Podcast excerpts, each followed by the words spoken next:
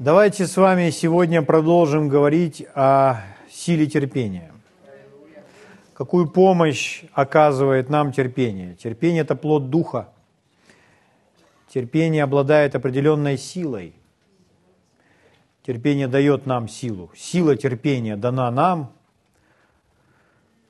чтобы мы с вами жили победоносной жизнью. Давайте откроем Иакова, первую главу. Я прочитаю опять со второго стиха. Итак написано, «С великой радостью принимаете, братья мои, когда впадаете в различные искушения». Вот стих, а? Вы понимаете, в этом стихе рассказывается о, вернее, нам дано повеление, какая у нас с вами должна быть реакция на искушение, то есть трудности, проблемы, испытания, жизненные вызовы, ну, продлить, продлить еще этот список, что там еще может быть. Различные трудности и проблемы, да? Какая у нас должна быть реакция? То есть какой ответ, когда приходит жизненное давление, какой у нас должен быть ответ? В этом стихе описывается. И этот ответ, наша реакция, она совершенно неестественная для обычного поведения людей, как мы с вами привыкли видеть. То есть обычно человек на трудности реагирует как? Он плачет. Он плачет, стонет, нервничает, печалится, кричит, еще что? Бьет посуду, что там еще он делает?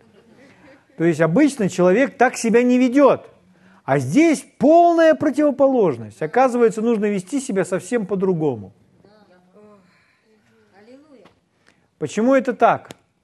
Потому что это есть вера. Вера никогда не унывает.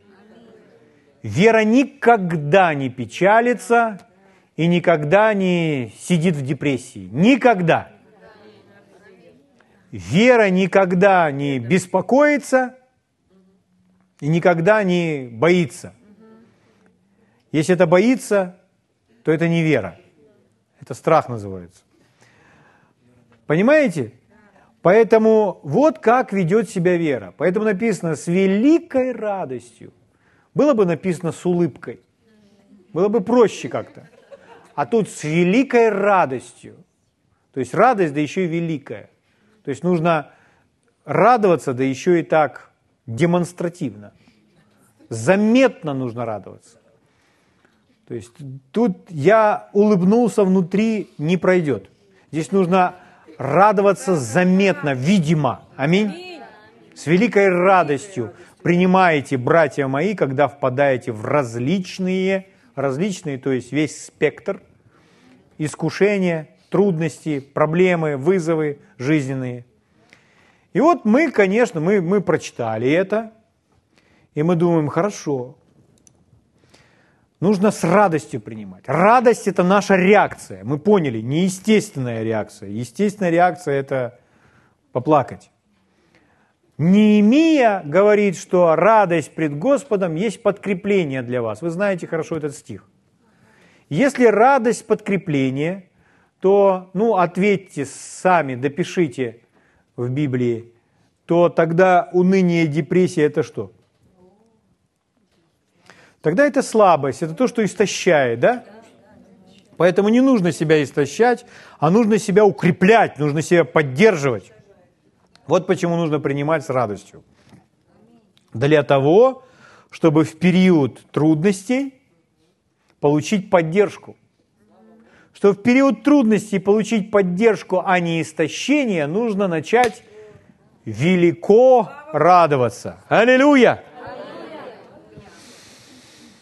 Слава Богу. Потому что в искушении нужно этому противостоять. И вот мы прочитали это и думаем, хорошо, ну как мы можем, что нам поможет делать это, поступать именно так. Следующий стих, он объясняет нам, как мы сможем это делать. Он говорит, зная. То есть, когда вы знаете, почему это важно, когда вы знаете, что так реагируя, я проявляю свою веру, так реагируя, я закрываю все, всякую возможность какой-либо утечки или истощения из моей жизни. Я так укрепляюсь. Поэтому я смогу это преодолеть. Зная, это знание помогает мне вести себя таким образом. Поэтому если пришли трудности, я думаю, я буду плакать, но это значит, я выключил свою веру. Зная, что испытание вашей веры – это испытание веры. Вера все равно будет испытана. Зная, что испытание вашей веры производит терпение, производит терпение. То есть, ну, это не дает терпения, а производит, заставляет терпение действовать, выходить наружу. Угу. Слава Богу. В одном переводе написано, что испытание веры или проверка вашей веры производит настойчивость. Производит настойчивость. Другое слово, которое также означает терпение. Дальше написано, терпение же должно иметь совершенное действие, чтобы вы были совершенны во всей полноте без всякого недостатка. Терпение же должно иметь совершенное действие. Итак, мы с вами говорим о том, что терпение, оно нам в этом помогает. То есть здесь вера и терпение, и терпение, сказано, должно иметь совершенное действие. Есть? Дело в том, что когда мы с вами говорим о терпении, то Э, обычно вот так вот опять, естественно, по-человечески, люди, э, не, их не очень интересует, чтобы они стали более терпеливы. Их, их вообще не очень интересует терпение. То есть, если, допустим, вы говорите, ну, там, где объявление висит, приезжает такой-то исцеляющий евангелист, и будет служение исцеления, то люди сразу пойдут. Почему? Они хотят принять исцеление. Приезжает человек, который сделал там огромные деньги, там, и он научит вас, как делать эти деньги так, чтобы у вас было, чтобы выйти из своего финансового, финансового рабства, чтобы обрести финансовую независимость. И люди идут туда охотно. Но если вам говорят конференция терпения,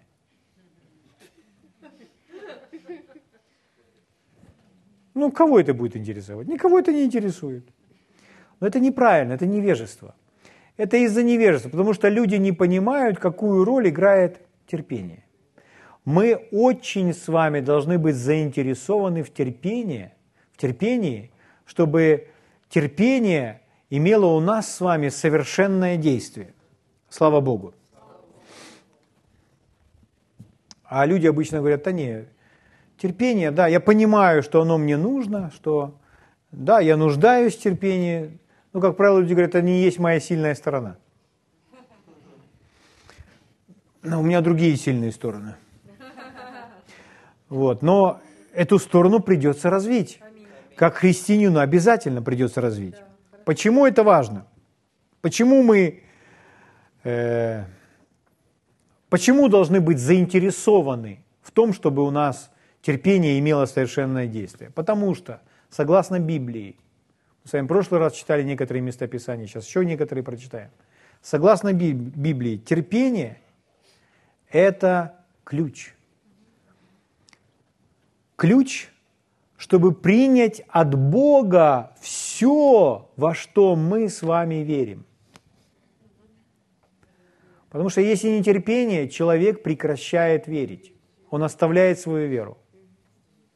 Терпение помогает человеку сохранить себя в постоянстве. Он, он терпеливо продолжает стоять на том же самом. Я повторю это еще раз. Терпение, почему важно, почему мы должны быть заинтересованы в терпении, почему мы должны обратить на него внимание, почему мы должны о нем знать.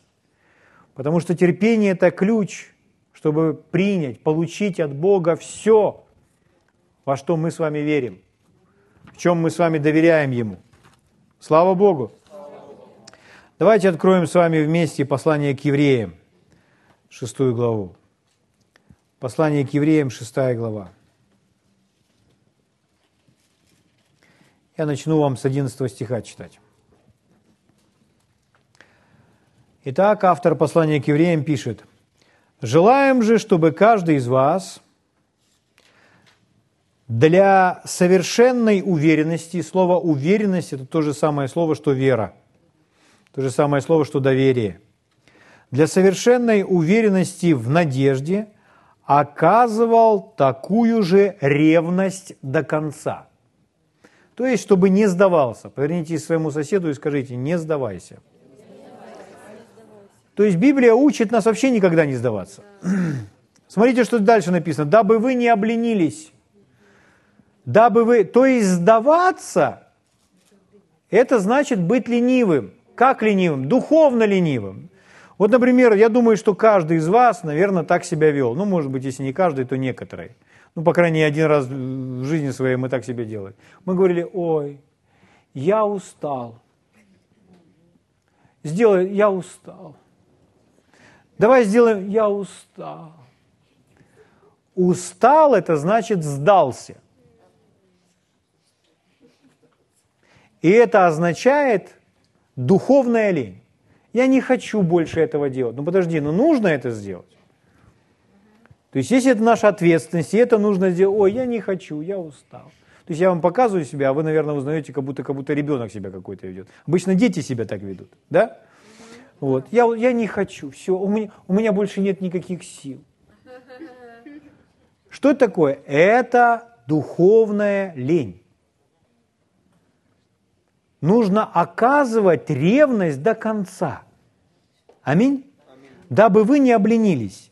То есть всем этим вещам нужно противостоять. Вообще, друзья мои, я, я, я не так давно это понял, но уже один, другой год с этим хожу а может быть даже второй год еще не хожу. Есть одна причина, почему человек жалуется на то, что он устал. Он желает, чтобы его пожалели. Поэтому лучше принять такое решение, никогда никому не жаловаться, что мы устали. Мы устали, может быть, мы пришли, у нас был тяжелый рабочий день, но мы все равно улыбаемся. Пускай все видят, что мы еле стоим, но мы все равно улыбаемся. Аминь. Просто принимаем ради себя такое решение. Зачем? Да чтобы не жалеть себя. Потому что мы знаем это правило. Никогда, никогда, никогда, никогда, никогда, никогда, никогда, никогда, никогда не жалейте себя. Аминь. Слава Богу. Спасибо вам за поддержку и ваше противостояние лени вместе со мной. Слава Богу. Итак,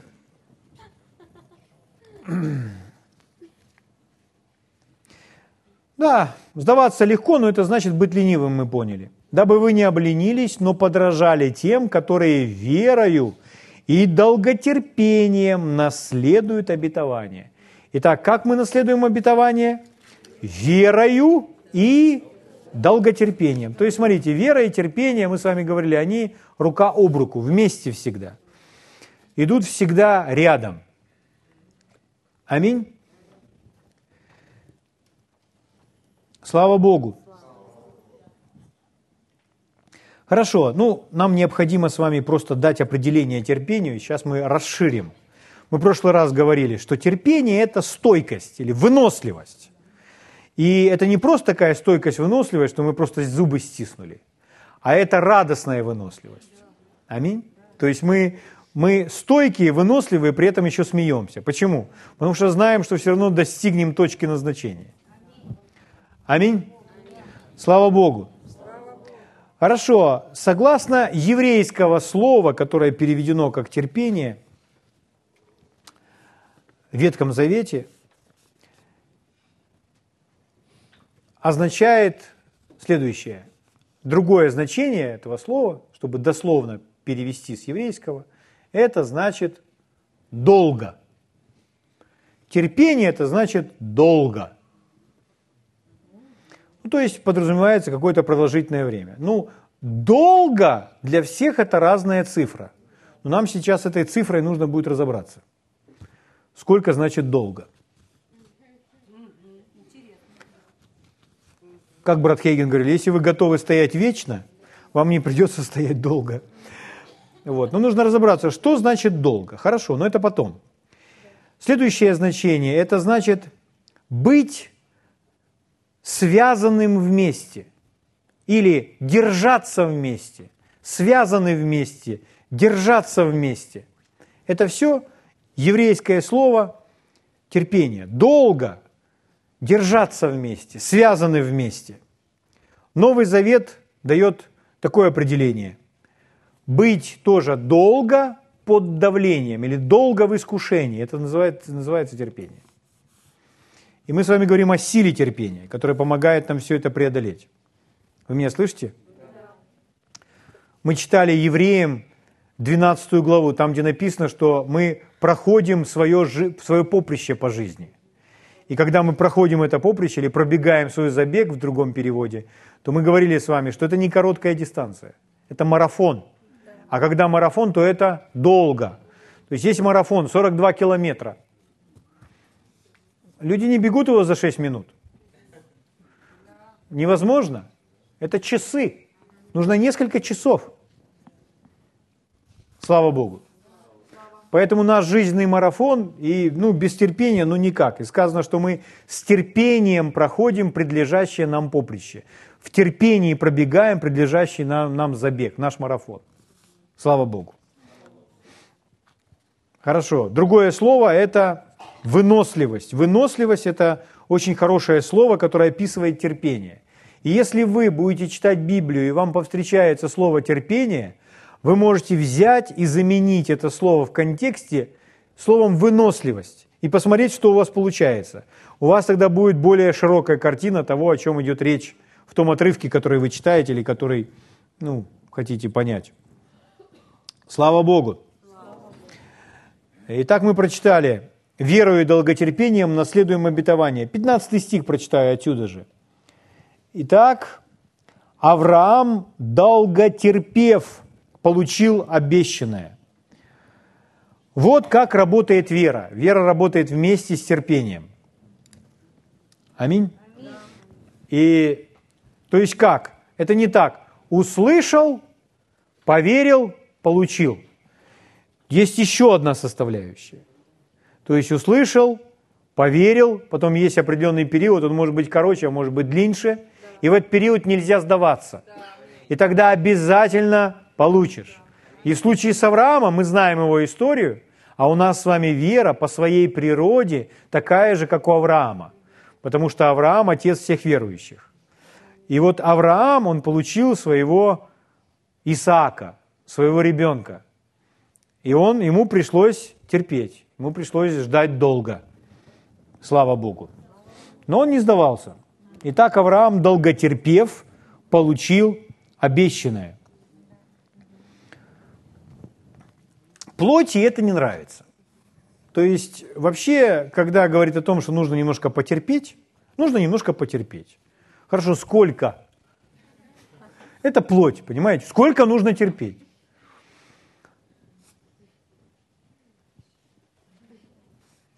Но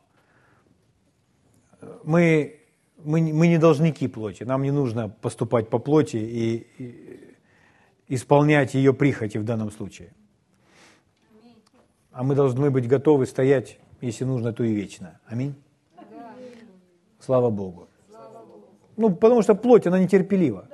Она всегда желает сейчас. Сейчас, сейчас. Если сейчас не происходит, то все. Угу. Мы с вами поняли, мы в прошлый раз говорили о вере до полуночи. Но что нужно делать после полуночи? Не сдаваться, продолжать верить. Слава Богу. Благ Господь. Истина заключается в следующем. Если бы все происходило мгновенно,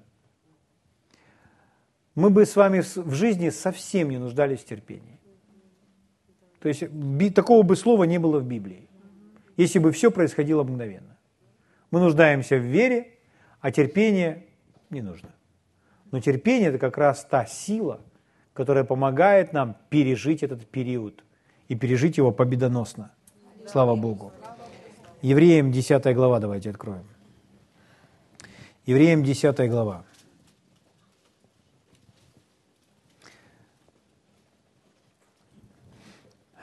Тридцать пятый стих. Итак, не оставляйте упования вашего. Как это звучит? Не сдавайтесь.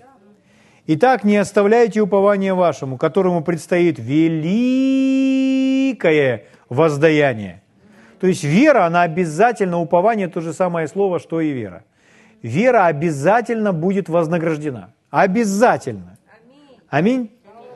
Не оставляйте упования вашего, которому предстоит великое воздаяние. 36 стих. Терпение нужно вам. Мы с вами говорили, если Библия говорит, что нам что-то нужно, значит нам это нужно. Терпение нужно вам, чтобы, исполнив волю Божью, получить, принять обещанное ли Божье обетование. Терпение. То есть о чем он говорит? Он так говорит, просто очень говорит. Ребята, не сдавайтесь. Чтобы получить, чтобы принять, нужно не сдаваться. Аминь. Поэтому вам нужно терпение. Потерпите. Но терпеть это не просто стиснув зубы, а это радостная выносливость. То есть все равно смотрите на ответ. Не разочаровывайтесь. Аминь. Аминь. Слава Богу. Другой перевод э, этого стиха, он так говорит. Вы нуждаетесь в, э, вы нуждаетесь в выносливости, чтобы, исполнив волю Божью, вы могли принять то, что вам обещано, то, что вам было обещано. Так, вы нуждаетесь в выносливости, чтобы, исполнив волю Божью, вы смогли получить то, что вам было обещано. Слава Богу. 36 стих прочитали, да? Хорошо, есть. Хорошо. Я думаю, что вы все помните притчу о сеятеле. Она написана в трех Евангелиях. Давайте откроем Евангелие от Луки. Сейчас только два стиха возьмем. Евангелие от Луки, 8 глава.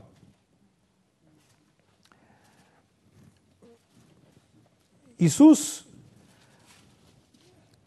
в притче о сеятеле говорил о посеянном семени в разную почву. Семя есть Слово Божье. Семя было одинаковое, посеянное в разную почву. То есть с семенем проблем не было. Но только одна из четырех дала урожай. В трех из четырех урожая не было. И причина не в семени. Семя было Слово Божье, хорошее. Причина в почве. А почва в данном случае – это сердца людей. Так вот, чтобы иметь сердце как добрую почву, чтобы иметь такое сердце, которое производит этот обильный урожай, что для этого нужно? Вот в этой притче как раз можно увидеть, каковы условия для того, чтобы был урожай. Ну, давайте мы прочитаем два стиха. Давайте прочитаем про каменистую почву в начале. 13 стих. Лука, 8 глава, 13 стих. Вот смотрите, как Иисус говорит. «Упавшая на камень – это те, которые, когда услышат Слово, то есть Слово было услышано – с радостью принимают. Принимают? Принимают. Как? С радостью. Правильно принимают. Хорошо принимают. С радостью принимают. Но которые не имеют корня. Смотрите, что интересно. Чтобы семя пустило корень, нужно какой-то промежуток времени.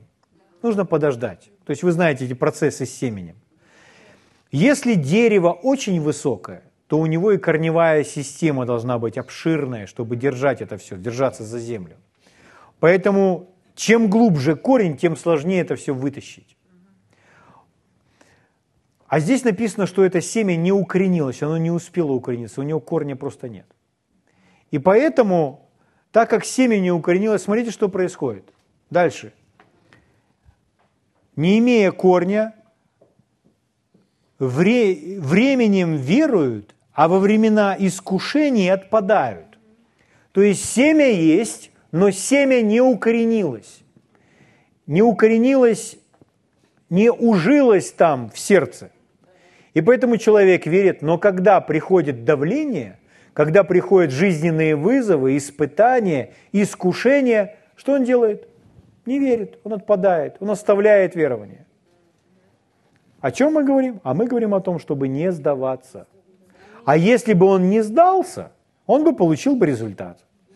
У него был бы ответ. И поэтому что делает добрую почву доброй? Потому что вот эту почву, которую мы смотрим, каменистую почву, то семя тоже было посеяно. И он верит, и он с радостью принял Божье Слово, но результатов нет. Из-за чего? Из-за давлений, из-за искушений. И вы можете слушать и думать, о, так я так себя веду. Ну, значит, вы подпадаете вот под описание вот этой почвы. И нужно исправиться, нужно это изменить. А смотрите, что делает добрую почву доброй. 15 стих. «А упавшая на добрую землю – это те, которые, услышав Слово, тоже услышали Слово. Смотрите, следующий очень важный, важный глагол. Хранят его. Слово нужно хранить. Его нужно удерживать в себе. Хранить – это значит не забывать. Аминь. Это значит продолжать его себе напоминать, не терять его. Хранят его в добром и чистом сердце. И дальше написано, и приносят плод, а чтобы был плод, ну все равно понадобится какой-то период, какой-то период небольшой или долгий период, но потребуется период. Приносят плод в терпении. Чтобы принести плод, нужно терпение. Терпение – это ключ, чтобы получить все, все от Бога, во что мы с вами поверили, в чем мы Ему доверяем. Приносит плод в терпении. То есть есть люди получают очень много слова, но потом они теряют слово. Почему? Потому что во времена вызовов, во времена искушений – они оставляют это слово. Но нужно позволить этому слову укорениться и все равно стоять. И поэтому, когда пришли трудности, пришли какие-то искушения, пришли испытания, что мы делаем? Ага! С великой радостью принимаем. Потому что сейчас мы будем в терпении практиковать это. Слава Богу! Аллилуйя! А вот давайте посмотрите еще то, что говорит Иисус. Евангелие от Луки, 21 глава. Евангелие от Луки, 21 глава. Возьмите в свою коллекцию это место Писания, 19 стих. Давайте прочитаем вслух. Вместе. Нашли? 21, 19. 3, 4. Пением вашим спасайте вы поняли? То есть, ну, без терпения, ну, никак. Терпение – это выносливость, это стойкость. Это неизменно стоять на Божьем Слове. Люди говорят, ой, я пробовал эти все принципы веры, это исповедание, и к Богу обращался. Не работает у меня. Не работает. Я пробовал, ничего не получилось. Я испытал, не сработало. Нет. В 104 псалме написано, что наоборот, Слово испытало тебя. Слово испытало тебя. Доверяешь ли ты Ему? Угу. Поэтому что нужно делать? Нужно принять это Слово и верою и долготерпением наследовать обетование, получать свои ответы. Аминь. Слава Богу. Откройте вместе со мной послание к римлянам, 4 главу. Послание к римлянам, 4 глава. Будем читать с вами с 16 стиха. Римлянам 4, 16. Здесь написано об Аврааме. Смотрите, что Павел пишет. «Итак, по вере, чтобы было по милости, дабы обетование было непреложно или неизменно для всех, не только по закону, но и по вере потомков Авраама, который есть Отец всем нам. Итак, речь идет об обетовании, но мы давайте сосредоточимся на одной фразе. Здесь Авраам назван Отцом всем нам. Вы же читаете, там написано, что он Отец всех верующих. Почему? Он наш пример в данном случае. он практиковал тот, тот же самый вид веры, который у нас с вами сегодня есть. Та же самая вера. Поэтому, когда вы смотрите на Авраама, вы видите эту веру, как она выглядит. Как принимать, как получать Божье обещание, Божье обетование. На примере Авраама. И то Авраам, может быть, не совсем идеально сделал, у вас даже лучше может получиться. Вы слышите? Так, но сказано, что он отец всем нам. 17 стих, как написано, «Я поставил тебя отцом многих народов, пред Богом, которому он поверил, животворящим мертвых и называющим несуществующее как существующее». Итак, Авраам поверил Богу. Ну, давайте мы быстренько просто пробежимся и увидим, как Авраам поверил Богу. Давайте увидим, э, как быстро, как долго ему пришлось, ну, в общем, как быстро он получил это все. Бытие, 12 глава. Бытие, 12 глава. Первого стиха читаю. «Сказал Господь Аврааму». Когда Господь говорит, что у вас появляется? Когда Господь говорит, что происходит в нашем сердце? Вера, вера от слышания. Господь сказал. Сказал Господь Аврааму, пойди из земли твоей, из родства твоего, из дома отца твоего, в землю, которую я укажу тебе. И произведу от тебя великий народ, и благословлю тебя, и возвеличу имя твое, и будешь ты благословение. И благословлю благословляющих тебя, и засловящих тебя прокляну, и благословятся в тебе все племена земные. Благословятся в тебе все племена земные. Четвертый стих. «И пошел Авраам, как сказал ему Господь, и с ним Лот. Авраам был 75 лет, когда вышел он из Харана». Итак, вот нам дан, дан его возраст. То есть Господь сказал Аврааму, когда ему было 75 лет. Есть? Давайте следующая глава, 13. 13 глава, выборочно, 14 э, стих. «Сказал Господь Аврааму», опять Бог говорит к Аврааму, «после того, как Лот отделился от него, возведи очи твои, и с места, на котором ты теперь, посмотри к северу и к югу, и к востоку, и к западу, ибо всю землю, которую ты видишь, дам тебе, я и э, потомству твоему навеки. Какое потомство? У него еще нет никакого потомства. Но Господь сказал, что он его размножит. Аминь. И Господь говорит уже об этих потомках. Слава Богу. И сделаю потомство твое, как песок земной. Ого! И если кто может сосчитать песок земной, то и потомство твое сочтено будет. То есть все, он ему уже примеры приводит на песке.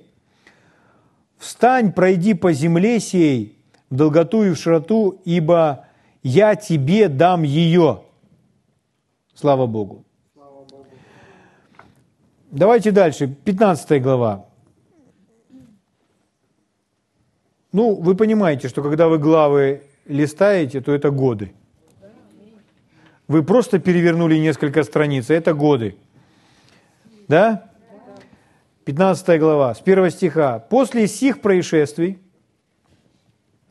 было слово Господа к Аврааму в видении, и сказано, не бойся, Авраам, я твой щит, награда твоя весьма велика». Есть? Авраам сказал, «Владыка Господи, что ты дашь мне? Я остаюсь бездетным, распорядитель в доме моем этот Елизер из Дамаска». Видите, Авраам так говорит, что не похоже, что он в вере. То есть Бог ему сказал, что у тебя будет потомков, как песка на пляже. А Авраам так, так говорит, как будто он не в вере. Это не, не похоже на веру. Я остаюсь бездетным, распорядителем в доме моем, этот Елизер из Дамаска. И сказал, э, э, и сказал Авраам, вот ты не дал мне потомства. Вы видите? То есть Авраам не живет словом, а он живет тем, что он видит. вот ты не дал мне потомство. Это не выглядит на то, что Авраам в вере. И вот домочадец мой, наследник мой. И было слово Господа к нему, и сказано, не будет он твоим наследником, но тот, кто произойдет от чресел твоих, будет твоим наследником. И вывел его вон и сказал, посмотри на небо и сосчитай звезды. Он ему уже то же самое про песок давал. Понимаете? Когда Господь требует от нас терпения, знаете, Господь сам долготерпелив. И поэтому вывел он и опять ему, а теперь на небо посмотри, если ты можешь счесть звезды. И сказал ему, столько будет у тебя потомков. Опять обещание. Уже было обещание про песок, сколько у тебя будет потомков. Здесь опять столько будет у тебя потомков. Но смотрите, шестой стих. Авраам поверил Господу. Годы идут. Авраам поверил Господу. И он вменил ему это в праведность. Слава Богу. Аллилуйя. Давайте листаем. Э, мы поняли, Авраам поверил и пошли сразу в 16 главу. Годы идут. Летят годы. Первых стихов. Но Сара, жена Авраамова, не рождала. Чем мы наследуем обетование? Верою и... То есть Авраам получил слово от Господа? Что ему нужно? На плоть свою смотреть? Ему нужно доверять Богу? И быть терпеливым? Слово Божье обязательно проявится. Аминь. Жена Авраамова не рождала ему. У нее была служанка-египтянка имени Магарь. И сказала Сара Аврааму, вот Господь заключил чрево мое. Это тоже не похоже на веру. Чтобы мне не рождать. Это неправда, это не Господь сделал. Дальше смотрите. «Войди же к служанке моей». Это уже запасной план. А дальше написано «может быть». Если у вас «может быть» не подчеркнуто в вашей Библии, тогда возьмите красную ручку и обведите в квадратик это «может быть». Почему? Потому что «может быть» никогда не звучит как вера. Всегда в своей жизни будьте очень внимательны ко всем «может быть». Если вы ловите себя на том, что вы говорите «может быть», проверьте, почему вы так разговариваете. Может быть, это никогда не может быть с уверенностью. Угу. Может быть, я буду иметь детей от нее? Дальше написано, Авраам сказал, так и будет. Авраам послушался слов Сары.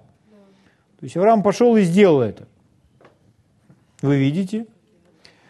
Давайте годы идут, 17 глава. Первый стих. Авраам был сколько? 99 лет. Ого!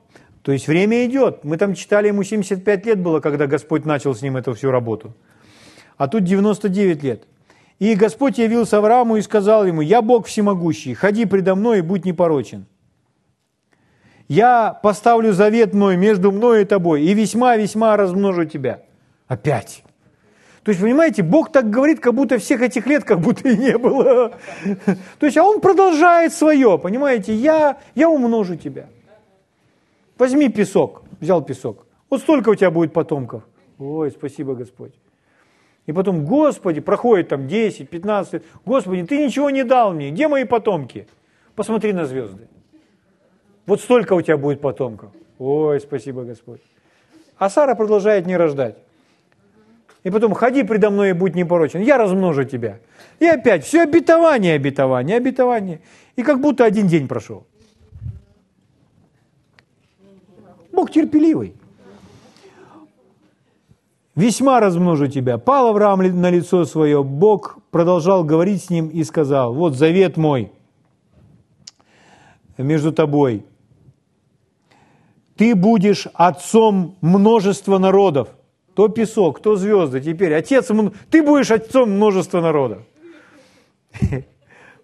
Понимаете, если бы это был просто какой-то человек, и вот такие обещания давал, то можно сказать, ну когда же уже это? Но это Бог. И он продолжает. И не будешь ты больше называться Авраамом, но, но будет тебе имя Авраам, ибо я сделаю тебя отцом множества народов, и весьма, весьма расположу тебя, и произведу от тебя народы, и цари произведут от тебя, и поставлю завет мой между мной и тобою, и между потомками твоими. Как будто, понимаете, вот для него это реальность. Для него она и есть реальность. После тебя в роды их завет вечный в том, что я буду Богом твоим и потомков твоих после тебя. Слава Богу. Аллилуйя. Итак, мы поняли, что 25 лет уже прошло. Да, после того первого. И мы задаем себе вопрос, хорошо, ну так до До коле. То есть время идет, а Господь все приходит, я размножу тебя, я размножу тебя, я размножу тебя. Вот столько у тебя будет, вот столько у тебя будет. Ну когда уже?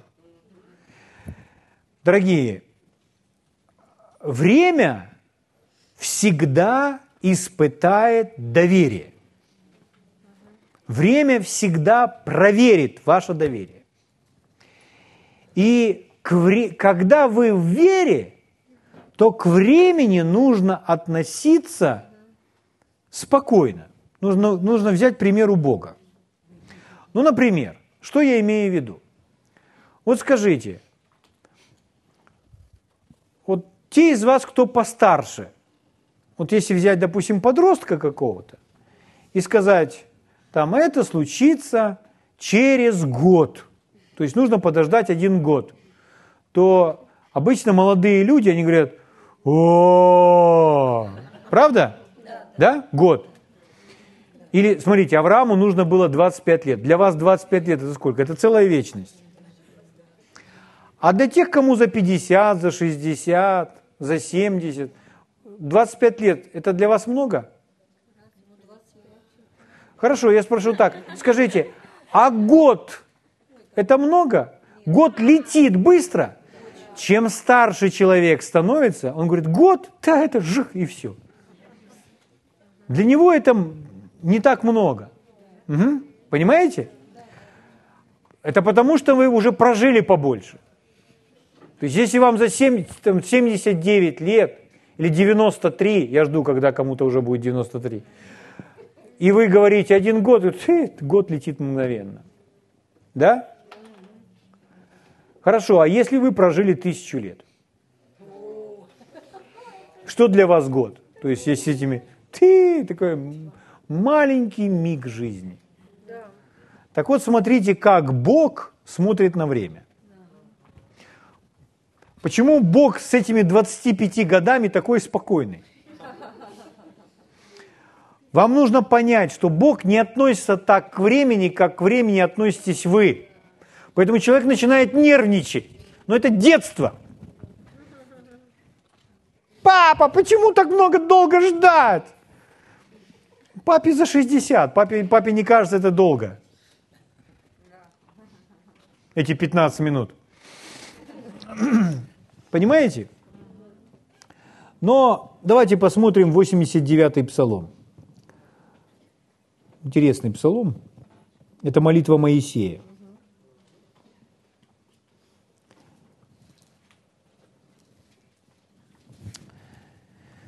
Нашли?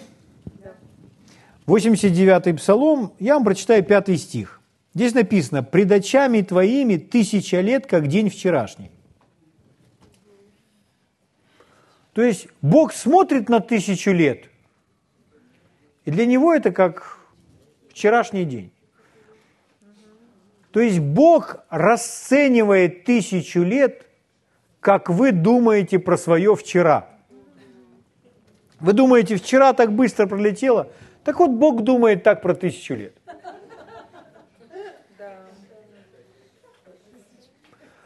Поэтому проходит 5, 10, 12 лет, и говорит Авраам, ну где же мое потомство?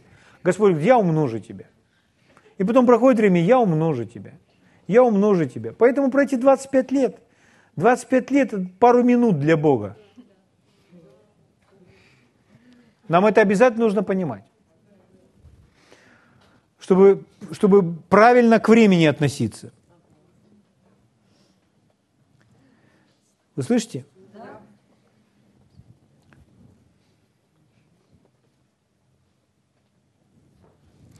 То есть, если вы смотрите на свои 25 лет, как на несколько минут, то у меня к вам вопрос. Ну а вы можете не сдаваться в течение нескольких минут? Поэтому вы можете не сдаваться в течение года. А сколько мне стоять? Сколько? Будьте готовы стоять вечно. Не придется стоять долго. 16-17 э, стих. Господь говорит опять с Авраамом. Это 99 лет ему. «Я благословлю и дам тебе от нее сына», то есть от Сары. «Благословлю ее, и произойдут от нее народы, и цари народов произойдут от нее». Дальше написано. «Пал 99-летний Авраам на лицо свое и рассмеялся.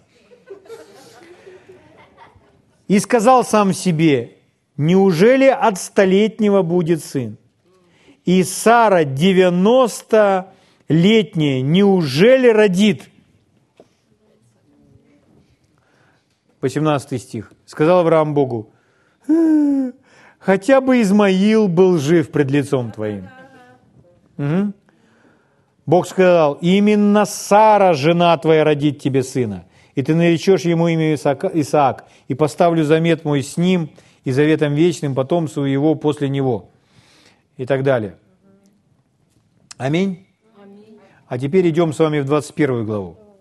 «Презрел Господь на Сару и сказал, «Э, и сделал Господь Саре, как говорил, Сара зачала и родила Аврааму сына в старости его, Э, во время, о котором говорил ему Бог. Слава Богу. И нарек Авраам имя сыну своему, родившемуся у него, которого родила ему Сара Исаак. И обрезал Авраам Исаака, сына своего, в восьмой день, как заповедал ему Бог. Пятый стих. Авраам был ста лет, когда родился у него Исаак, сын его.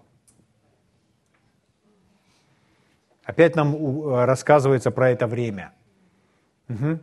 Хорошо, последнее место Писания, потому что об этом Петр еще хорошо говорит. Второе послание Петра, третья глава.